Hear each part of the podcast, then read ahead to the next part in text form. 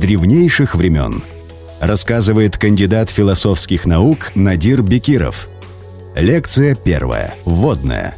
Куда делись древние народы Крыма?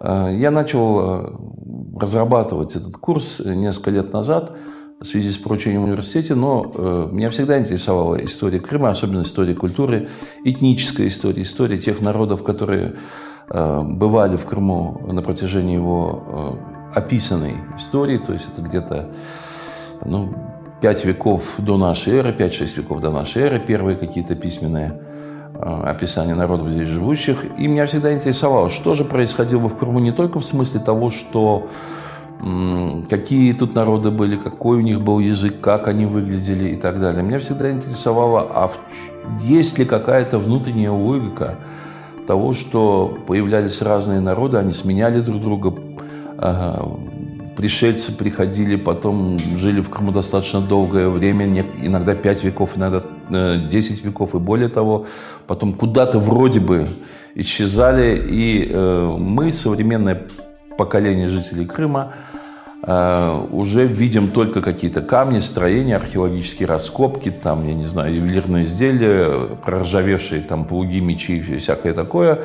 Э, означает ли это, что ушло совершенно в небытие, ни в чем не закрепилось, не осталось? И э, тот, кто, те народы, которые сформировались в Крыму, такие как крымские татары, караимы, крымчаки, урумы, они тоже как будто бы здесь материализовались ниоткуда, ни из чего – а вот эти древние средневековые народы тоже ушли, не оставив следа. Э, я бы так сказал, что в официальной истории сформировалась концепция, которую можно обозначить, так она не называется, но по сути она э, ею является. История Крыма как э, череда геноцидов. Когда каждый новый народ там, или племя, название этническое, которое приходило в Крым, ну, якобы без следа, до, в пыль, в ноль – уничтожала предшествующую культуру или прежнее население Крыма, прежние народы. И вот так продолжалось, я вам скажу, довольно долго. Эм, ну, по разным источникам. В Крыму побывало до 17 разных в разное время, э, ну, где-то до конца XVIII века, э, народов, условно говоря. Почему условно, это вы поймете из дальнейшей лекции – и э, вроде бы от них ничего не осталось. Самое простое объяснение что? Каждый новый пришедший убивал э, прежде живущих. Сносил до основания их культуру, утверждал нечто свое, приходил кто-то более сильный, э, то ли там через 20 лет, то ли через 5 веков, то же самое, уничтожал всех прежних жителей Крыма, утверждался здесь и так далее.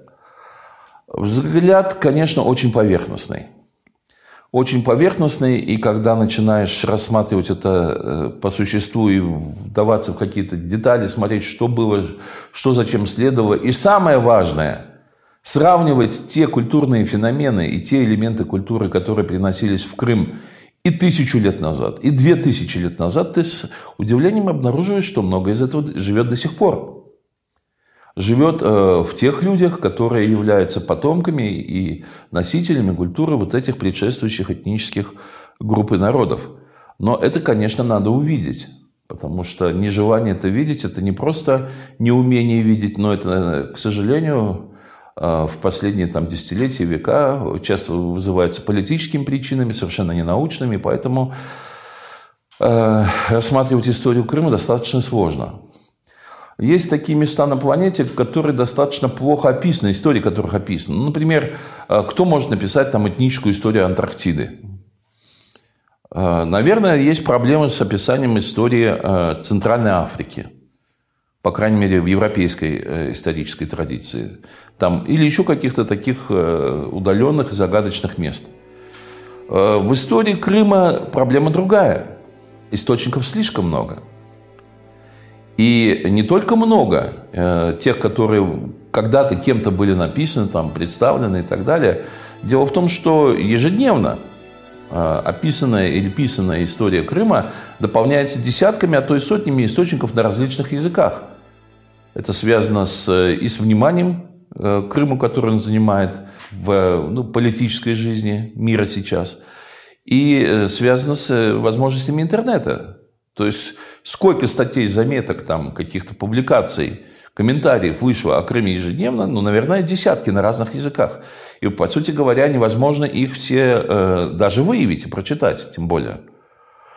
Однако, если даже от, от э, страницы, от того, что происходит в последнее время, э, просто взять традиционную как бы, историю, историографию Крыма, там тоже очень много источников.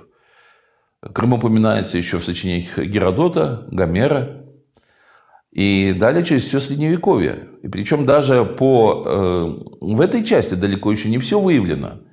Допустим, несколько лет назад э, профессор Исмаил Керимов ездил в Швецию, где оказалось, что в шведских архивах сохранилась э, полностью практически переписка между Крымским ханством и э, Шведским королевством. Но его допустили в архив, он видел эти э, письма, но они не исследованы. И я вас уверяю, что то же самое можно найти в французских архивах, в германских, в польских, в э, османских, конечно же, турецких – но ну и э, огромная часть источников до сих пор не задействована из тех, которые есть, собственно говоря, в России и в Украине.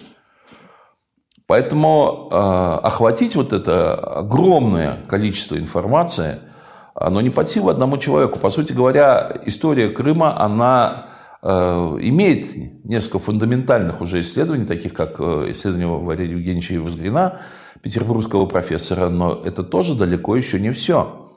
Если сравнить э, ну, скажем так, степень исследовательности, исследованности истории Крыма и особенно культуры Крыма, этнической культуры Крыма э, по сравнению с другими регионами, ну, там, или странами, такими как Франция, скажем, сама там центральная Россия, конечно, тут даже говорить нечего.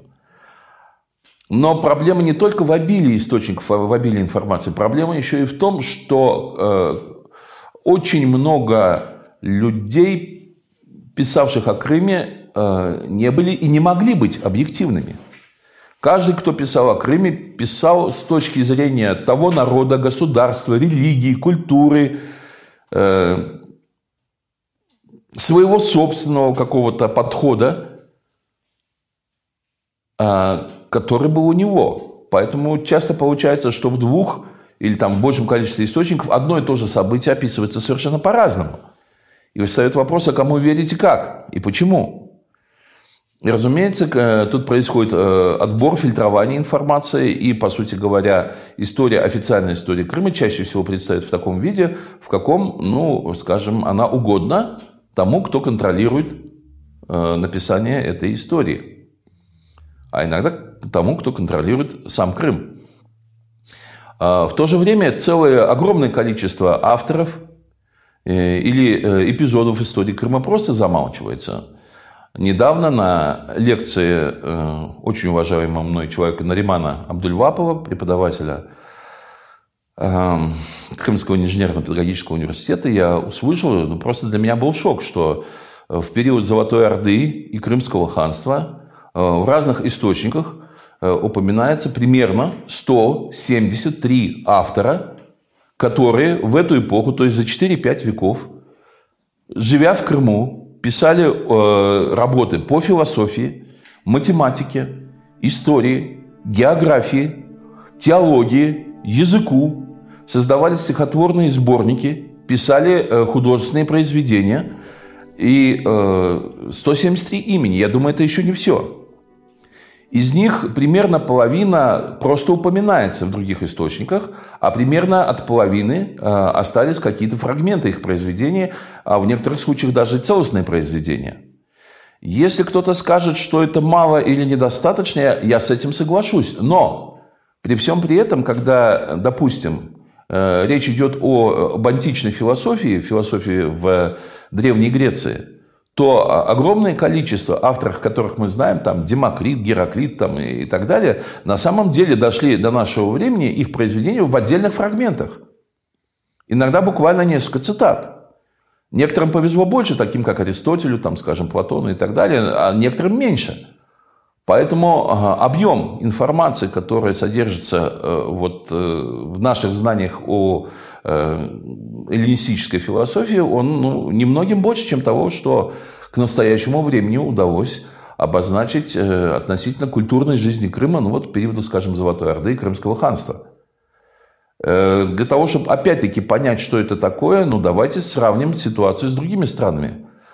Возьмем, скажем, Германию, московское государство или Францию, да, и кто же мне скажет за последние пять веков, назовет 173 автора, которые работали в этих странах, в этих государствах и писали произведения по разным темам, по разной проблематике. Я не говорю, что их там нету или их там мало, но я хочу сказать, что в Крыму их никак не меньше. Однако э, стартовая позиция для того, чтобы понять, э, что происходило в Крыму, она лежит пока за пределами, собственно, истории как таковой. Только в свое время познакомившись с работами э, Льва Гумилева, российского историка, с очень сложной судьбой, э, который при Сталине посидел в лагерях, работы которого Э, ну, старались не печатать в советское время, но который сейчас очень популярен. Э, и, в общем-то, можно найти практически полное собрание сочинений, неоднократно изданное. Э, я где-то стал понимать, что история – это не просто действие человека, это не просто смена каких-то, пусть очень экзотичных и интересных событий, но это действо, которое происходит в определенных объективных условиях э, окружающей и переплетающейся с человеческим обществом природы. То есть для того, чтобы понять э, историю той или иной страны, того или иного региона, а иногда даже континента, э, обязательно, и можно сказать в первую очередь, следует учитывать те природно-географические условия, в которых это все происходит, разворачивается. Вы слушали проект «Дерс». Курс Надира Бекирова «Наследие Крыма с древнейших времен». Тема следующей лекции «Бедный, бедный Крым. Почему жить на полуострове всегда было трудно и опасно». Слушайте весь курс на сайте genle.online, следите за нами на SoundCloud и MixCloud, смотрите видеоверсию проекта «Дерс» в YouTube.